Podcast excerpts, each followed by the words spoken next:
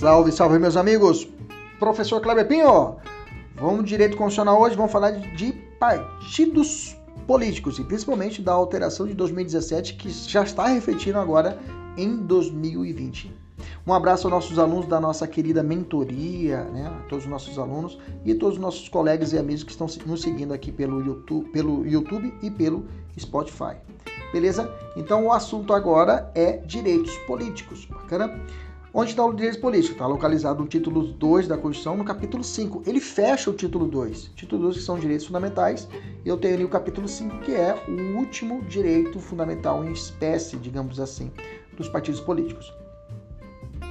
Principais pontos, né? Lembra que o partido político, nós já falamos lá em artigo 5 né? No artigo 5 nós falamos sobre, é, sobre associações. Lembre-se que a associação a gente pode estudar de forma integrada. A associação, o partido político é uma espécie de associação. O sindicato é uma espécie de associação. Só que é claro que tem objetivos distintos, mas as mesmas influências que não são aplicáveis, por exemplo, às associações em estrito senso, aos sindicatos, também é aplicada também ao partido político. Por exemplo, a associação pode ser, digamos assim, você é obrigado a associar ou permanecer associado? Não. Você é obrigado a é, é, filiar um sindicato ou permanecer filiado a algum sindicato? Não. Você é obrigado a, a, a filiar um partido político ou continuar vinculado ao partido político? Não. Veja, a amplitude, a liberdade é aplicada nas três situações. Mas agora vamos falar especificamente dos partidos políticos. O partido político ele adquire personalidade jurídica na forma da lei civil. Vamos falar a respeito sobre isso, como é que se dá isso. É um cartório de registro lá em Brasília. Né? E no título superior e no Tribunal Superior Eleitoral é realizado o seu registro. Né? E é assegurado aos partidos políticos essa autonomia para a escolha de suas coligações eleitorais, sem obrigatoriedade de vinculação entre as candidaturas. Também não vou falar isso de forma específica. Diga para mim, qual é a natureza jurídica de um partido político? Partido político é uma pessoa jurídica de direito público ou privado. Bem contrário do que muitos pensam, ele é uma pessoa jurídica de direito privado. É isso mesmo, privado, devendo se possuir inclusive CNPJ. Professor, uma empresa? Não, veja mais como uma associação que também precisa ser uma pessoa jurídica de direito privado. Então vamos falar, primeiro ponto, da liberdade de criação dos partidos políticos. O 17 fala assim: é livre a criação, fusão, incorporação e extinção de partidos políticos resguardados a soberania nacional, o regime democrático, plura, pluripartidarismo, os direitos fundamentais da pessoa humana e observados os seguintes preceitos. E vem trazendo os preceitos, preceitos, vamos falar agora sobre isso. Então, a liberdade é de criação, fusão, extinção, incorporação. Mas esses programas dos partidos devem obedecer a soberania nacional, o regime democrático, o pluripartidarismo e os direitos fundamentais da pessoa humana. É óbvio, né? Ok? Bacana. Tem exercício pessoal da mentoria e eu tenho alguns preceitos que ele deve seguir. já falei, cadastro nacional, proibição de recebimento de recursos financeiros de entidade ou governo estrangeiros ou de subordinação, subordinação a estes, prestação de contas à justiça eleitoral, funcionamento parlamentar de acordo com a lei. Pergunta: a exigência de caráter nacional dos partidos políticos visa resguardar qual princípio? Olha que pergunta bonita, né? Por que tem que ser nacional? Um caráter. Por que não posso ter um partido político no âmbito estadual? Veja, isso se dá para proteger o princípio federativo da unidade nacional e evitar as chamadas legendas de aluguel, ok? Então, os partidos políticos, eles, ele, essa exigência de caráter nacional é para isso, para evitar, para primeiro ponto, para proteger o princípio federativo e para evitar essas legendas de aluguel, que as pessoas são feitas essas só para poder aumentar o tempo de de hora na TV, horário, horário gratuito e outros mais artimanhas realizadas. ok? Os partidos podem ter algumas possibilidades, por exemplo, é, a exclusividade de sua denominação, sigla e símbolos, mas é proibida a utilização por outros partidos de variações que venham a induzir a erro ou confusão. Então, os partidos podem ter a exclusividade de, suas, do seu símbolo. PT, ah, eu posso ter um PT, PTC, Desde que não cause uma confusão a esse respeito, pode, tá? Eles também gozam de imunidades tributárias, ok? Vamos falar do procedimento de criação. Como é que eu crio um partido, professor? Vamos lá. Os partidos políticos, isso estou falando no artigo 15, parágrafo 2 Acompanhe se você estiver ouvindo a nossa aula. Os partidos políticos, após adquirirem personalidade jurídica na forma da lei civil, registrarão seus estatutos no Tribunal Superior Eleitoral. Bacana? Como que é então, professor, essa ideia? Então, primeiro, primeiro passo é, é ela tem que ser, é, eles têm que ser o, o, o, tem que virar uma pessoa jurídica. O partido tem que se, ele tem que se tornar uma pessoa jurídica. Como que adquirir pessoa jurídica? Ele vai levar toda a documentação até um cartório, um cartório em, em Brasília, tá? Onde vai ser a sede nacional do partido, que deve ser necessariamente sempre, né, sempre na capital federal. A sede nacional tem que ser em Brasília, tá? Isso é uma resolução do TSE.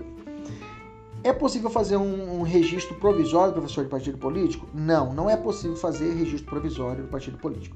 Então, depois que ele adquiriu nesse cartório, o registro, a documentação depois disso vai ser levada ao Tribunal Superior Eleitoral. Muito comum em prova colocar STF, STJ, o Tribunal Regional Eleitoral. Não, ao TSE. Virou pessoa jurídica, levo até o registro junto será registrado o estatuto, né? O estatuto será registrado junto ao Tribunal, Tribunal Superior Eleitoral. Vedação aos partidos, já falei, não pode, por exemplo, isso aqui não está na nossa Constituição, mas não pode ter instrução militar ou paramilitar no partido político. Não pode utilização, utilização de organização paramilitar, né? É vedada a utilização pelos partidos políticos de organização paramilitar. Isso está escrito na Constituição, artigo 17, parágrafo 4 tá? Não pode adotar uniformes, tá, gente? Não pode adotar uniformes, é isso mesmo, não pode ter uniforme no partido político. Proibição de recebimento de recursos financeiros de entidades, que eu já falei, ou governo estrangeiro, ou de subordinação a esses. E proibição de, de doação de pessoas jurídicas para campanhas, né? Isso chamado também foi falado pelo Supremo, que é chamada plutocratização do plério eleitoral. Nossa, professor, é isso mesmo. Plutocratização do plério, plério eleitoral, que é a possibilidade, é impossibilidade de recebimento de doação de pessoas jurídicas para as campanhas. A proibição de recebimento de recursos financeiros de entidade ou governo estrangeiros ou de subordinação a estes. Né? E aí eu tenho o artigo 15, aliás, o artigo, artigo 17, parágrafo 1 tá, que sofreu mudança. Nós temos que estudar ele com todo o caminho. Fala assim, ó, em 2017. É assegurada aos partidos políticos autonomia para definir sua estrutura interna, estabelecer regras sobre a escolha, formação e duração de seus órgãos permanentes e provisórios, e sobre a sua organização e funcionamento para adotar os critérios de escolha e regime de suas coligações nas eleições majoritárias. Ou seja, coligação não pode ser feita nas eleições minoritárias, ok? Majoritárias é, são possíveis. Majoritárias são aquelas de prefeito, governador e presidente, tá? Nas proporcionais, melhor dizendo, eu falei minoritário, nada a ver. Nas proporcionais é vedada a coligação, inclusive para essa eleição já não pode mais fazer coligações para as proporcionais. Proporcionais são para os parlamentos. Vereador, deputado estadual, deputado federal, ok? Essas não podem fazer coligações vedada a sua celebração nas eleições proporcionais sem obrigatoriedade de vinculação entre as candidaturas, que eu acabei de falar. Em âmbito nacional, estadual, distrital ou municipal, devendo seus estatutos estabelecer normas, disciplina e fidelidade partidária. Bacana?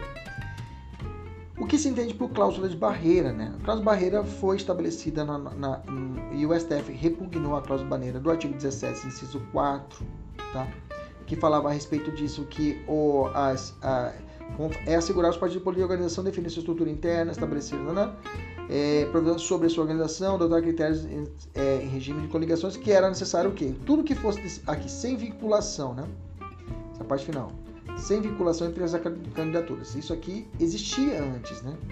Para que pudesse, o que fosse determinado no, no âmbito nacional, ah, vai unir PT e PSDB. No estadual tinha que ser e no municipal também. Hoje não precisa mais existir isso. Bacana, o STF repugnou isso. E aí eu tenho um ponto importante. Os partidos políticos com representação no Congresso Nacional podem propor a DIN? Sim, elas podem propor a DIN. Os partidos políticos são legitimados para impetrar de segurança coletivo? No caso dos partidos políticos, a legitimidade para impetrar para a impetração de mandato de segurança depende dos requisitos. O partido deve ter pelo menos um representante na Câmara ou no Senado. Nós já falamos sobre isso lá no artigo 5 mas vamos repetir e a impetração deve se dar na defesa dos seus interesses legítimos, relativos a seus integrantes, integrantes ou à finalidade partidária. O partido político pode propor ação popular? O Supremo falou que não. Tá? Ação popular, não. E aí eu tenho a emenda constitucional 97 de 2017 que trouxe a cláusula de desempenho, tá? O que, que é isso? Primeira de coisa, vamos entender o que, que é direito de antena dos partidos políticos. Direito de antena consiste no direito dos partidos políticos de terem acesso gratuito aos meios de comunicação, ok? Enquanto é previsto, inclusive, no artigo parágrafo 3 do artigo 17. Então, o que se entende pela cláusula de barreira ou de desempenho criada pela Emenda Constitucional 97 de 2017? Essa alteração, o que, que ela fez? Ela previu que os partidos somente terão acesso aos recursos do fundo partidário e ao tempo de propaganda gratuita, ou seja, direito de antena, se atingirem uma meta, um patamar mínimo de candidatos eleitos. Como assim, professor? Deixa eu te explicar. Na verdade, essa mudança foi para ferrar com os partidos anões, né? O cara não conseguiu eleger nenhum deputado federal. Pronto, já se lascou, não vai ter acesso ao fundo partidário. Ok? Mas bem que essas mudanças só serão realmente implementadas a partir das eleições de 2030. Mas vamos devagar. E vamos ver um ponto importante para o terceiro que já foi cobrado. Aqui é letra fria. Aqui é letra fria. Vamos devagarzinho. Somente isolou, isolou, isolou. Terão direito a recursos do fundo partidário e acesso gratuito ao rádio e à televisão na forma da lei os partidos que alternativamente, ele deu duas metas. Primeira meta, obtiver nas eleições da Câmara para a Câmara dos Deputados no mínimo 3% dos votos válidos e pelo menos um terço das unidades da federação com um mínimo de 2% de votos válidos em cada uma delas. Ou seja, três, e tem que ter, vamos fazer cálculo. Quando você teve na eleição da Câmara partido anão? Aí eu tive 3% dos votos válidos e foi pelo menos um terço das unidades da federação. E com no mínimo de 2% dos votos válidos. Puta que cálculo é esse cálculo? E embaixo tem outra meta. Ou se tiverem eleito pelo menos 15 deputados. Distribuídos em pelo menos um terço das unidades da federação.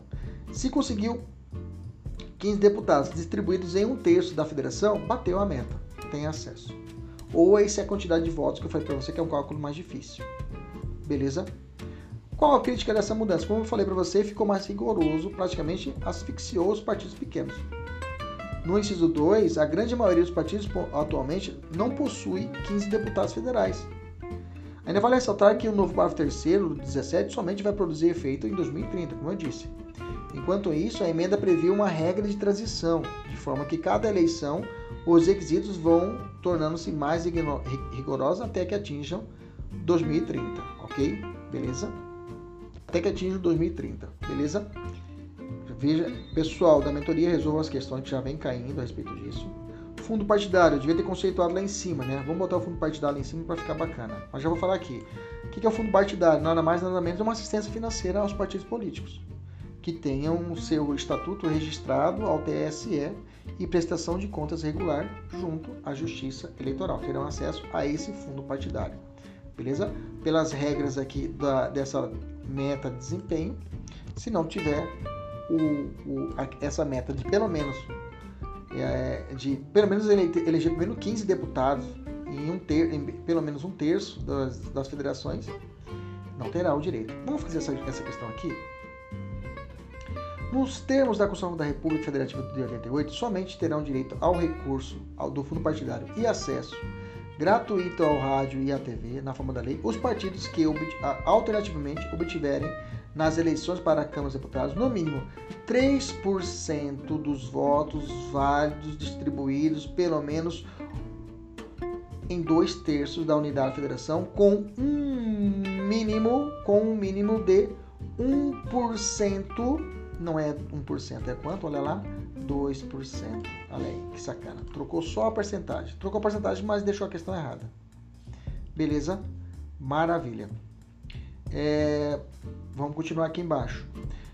Mas diga para mim, professor, se um candidato foi eleito, foi um partido que não, não preencheu os requisitos.